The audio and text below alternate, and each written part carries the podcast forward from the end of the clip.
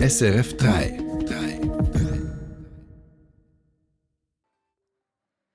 Die Schweiz will der Ukraine helfen, nur wie? Die Politik gerät in dieser Frage zunehmend unter Druck.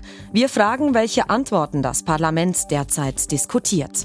Saudi-Arabien und Iran wollen zurück zur Diplomatie nach jahrelanger Funkstille. Wir fragen, welche neuen Perspektiven für den Nahen Osten nun entstehen könnten.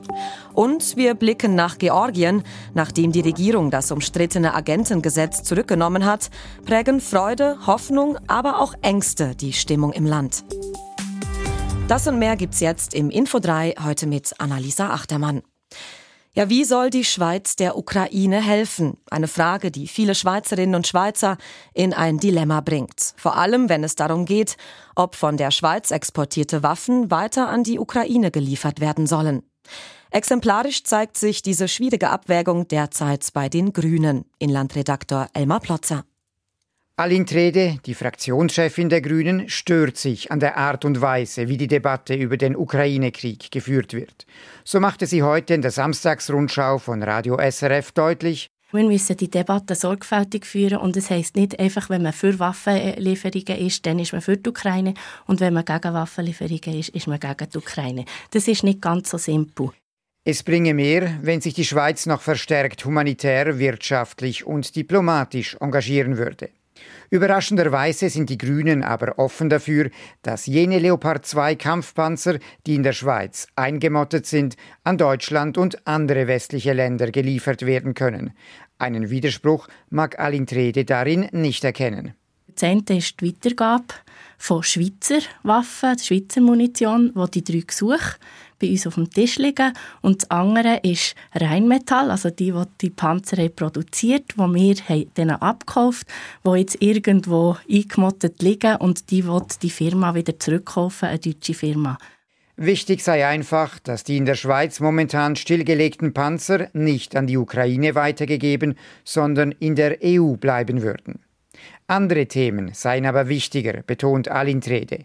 So soll die Schweiz prüfen, ob sie zusammen mit anderen Ländern eingefrorene russische Staatsgelder für den Wiederaufbau der Ukraine einsetzen könnte. Was machen wir mit den Zentralbankgeldern von Russland?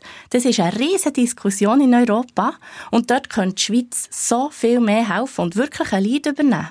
Sie bestätigt einen Bericht des Tagesanzeigers, wonach nächste Woche ein Vorstoß der Grünen und einer aus der Mittepartei eingereicht werden, die genau das verlangen. Beschlagnahmte russische Zentralbankgelder für die Ukraine? FDP-Außenpolitiker Hans-Peter Portmann hat erhebliche Zweifel, ob das möglich und machbar wäre. Es drohten nämlich Gegenmaßnahmen.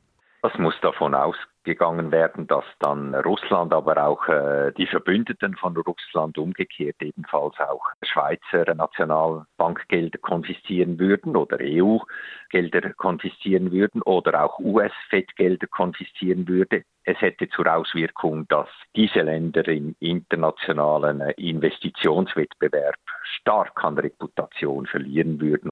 Was dann der Schweiz und den anderen westlichen Ländern schaden würde wie der Ukraine helfen.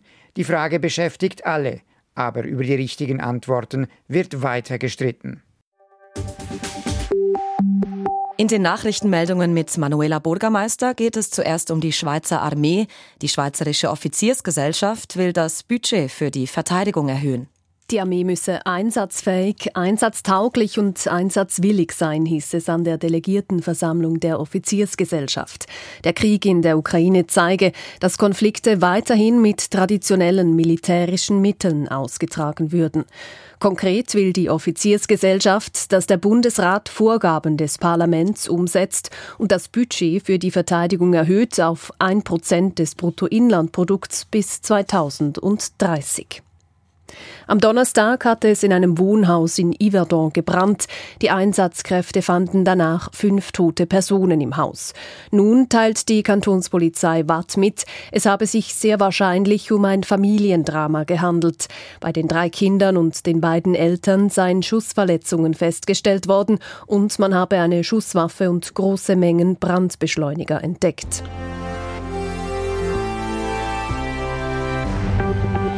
Saudi-Arabien und Iran haben vereinbart, wieder diplomatische Beziehungen aufzunehmen, nach sieben Jahren Unterbruch.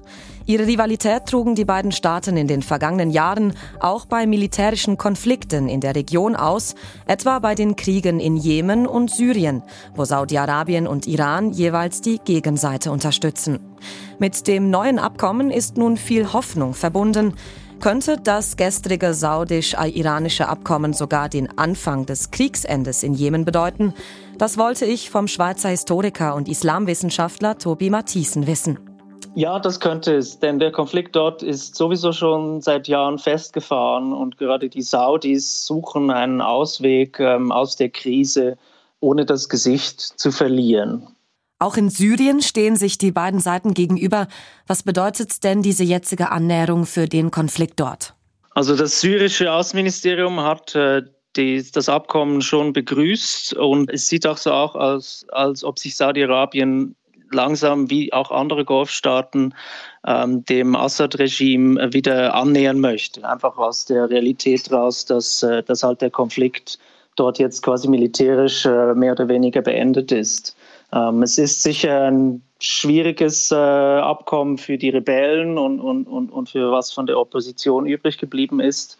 Ähm, aber ja, es wird wahrscheinlich auch zu einem gewissen mehr oder weniger Ende des, des Konflikts oder könnte zu einer, ähm, einem Ende des Konflikts in Syrien beitragen.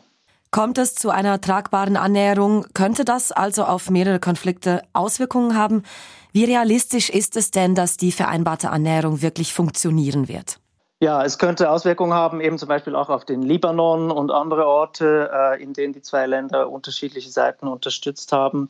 Man muss jetzt sehen, ähm, ob diese Zweimonatsfrist, äh, in der die beiden Länder äh, Botschafter austauschen sollen und die Botschaften wieder eröffnen sollen, ob die eingehalten wird und ob es nicht in beiden Ländern auch noch kritische Stimmen gibt, die sagen, nein, wir, wir wollen uns jetzt doch nicht mit, äh, mit diesem quasi, was jetzt bis jetzt unser Erzfeind war, äh, versöhnen. Und dann gibt es natürlich in den spezifischen Ländern in der Region, zum Beispiel im eben Libanon, Syrien, Jemen, gibt es auch lokale Parteien, Kriegsparteien vielleicht äh, oder Milizen, die, die nicht äh, machen wollen, was vielleicht ihre regionalen Partner dann von ihnen fordern. Also es gibt überall Spoilers, die dieses Abkommen noch ähm, ja, brechen können. Das Gespräch mit dem Schweizer Historiker und Islamwissenschaftler Tobi Matthiesen. In Frankreich haben die Gewerkschaften erneut zu landesweiten Streiks und Demonstrationen aufgerufen gegen die geplante Rentenreform. In zahlreichen Städten gingen Menschen auf die Straßen. Es ist der siebte Großstreiktag innerhalb weniger Wochen. Das staatliche Bahnunternehmen SNCF rät seinen Kundinnen und Kunden, Reisen abzusagen oder zu verschieben. Auch wer mit dem Flugzeug reisen will, muss mit Ausfällen rechnen. Grund für die Proteste ist die geplante Anhebung des Rentenalters von 62 auf 64 Jahre.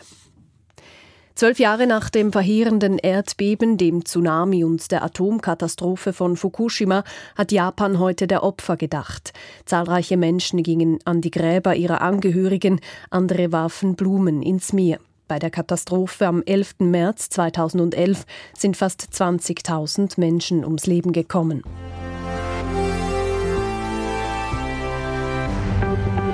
Mehrere Tage lang haben in Georgien Tausende gegen das umstrittene Agentengesetz demonstriert. Laut dem Gesetz hätten sich bestimmte Firmen, die mit Geldern aus dem Ausland finanziert werden, als sogenannte ausländische Agenten registrieren müssen. Die Protestierenden befürchteten so eine zunehmend anti-westliche Politik nach russischem Vorbild und das Ende der europäischen Perspektive. Nun hat die Regierung eingelenkt. Freude, Hoffnung, aber auch Ängste prägen nun die Stimmung in der georgischen Hauptstadt Tbilisi. Von dort Auslandredaktorin Judith Huber. Die Rusaveli-Allee, die Prachtstraße im Herzen der georgischen Hauptstadt, hat schon viele Proteste, ja Revolutionen gesehen. Diese Woche war es wieder soweit. Mehrere Nächte lang protestierten Tausende gegen das sogenannte Agentengesetz, denn dieses hätte die Abkehr von Europa bedeutet, so deren Überzeugung. Auch die 25-jährige Mariama Maisuraze sagt, The main idea for me was the dangerous uh, to uh, lose the chance to become a member of the European Union. Dass Georgien der Weg in die EU versperrt würde, das sei ihre Hauptangst und ihre Motivation gewesen, um zu demonstrieren, sagt die junge Unternehmerin. Sie wisse, was der Verlust der europäischen Perspektive bedeuten würde. Sie produziere Kleider und werde dabei von westlichen Geldgebern unterstützt. Außerdem habe sie als Studentin die Chance gehabt, mit dem Erasmus-Programm im Ausland zu studieren. Das alles zu verlieren wäre eine Katastrophe für Georgien. Eine Gruppe Studentinnen und Studenten trifft ein. Alle begeben sich nun in einen Park hinter dem Parlamentsgebäude, während drinnen die Abgeordneten das umstrittene Gesetz, wie am Vortag angekündigt, in zweiter Lesung zurückziehen.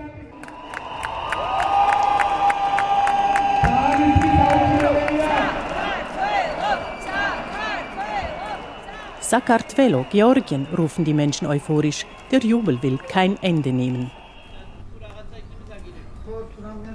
Nicht zum Jubeln zumute ist einer alten Frau in einem ruhigen Gässchen in der Altstadt. Die Häuser dort wirken malerisch, sind aber in einem schlechten Zustand.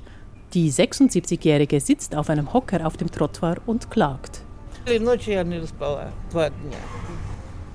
Sie wohne in der Nähe des Parlaments. Zwei Nächte habe sie wegen des Lärms nicht schlafen können. Sie ist überzeugt, den Protestierenden geht es gar nicht um das Agentengesetz.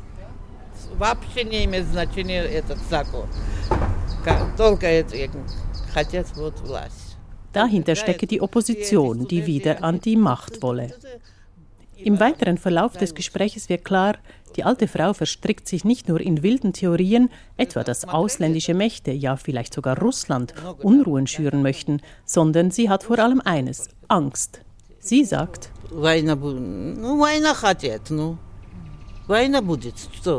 Sie wollen Krieg, es wird Krieg geben. Wenige hundert Meter davon entfernt, hinter dem Parlament, ist die Stimmung eine andere. Die georgische Nationalhymne ertönt und die Menge, jung und alt, feiert und besingt mit Inbrunst die Freiheit des Landes.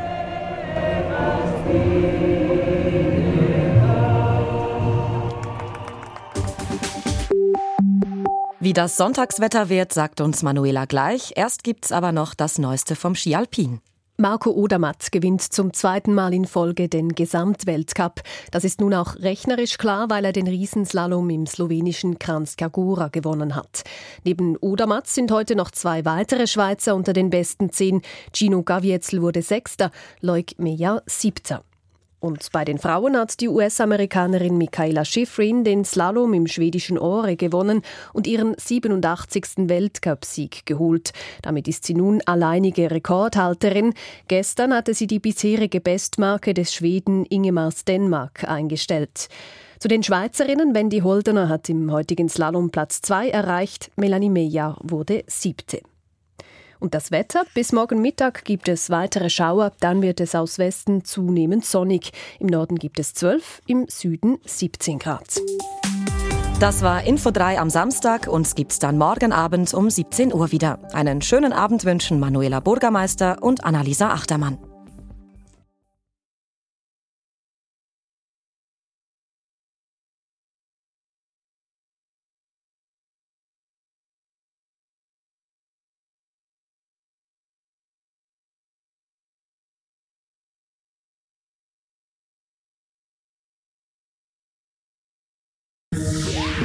Sendung von SRF3. Mehr Informationen und Podcasts auf srf3.ch.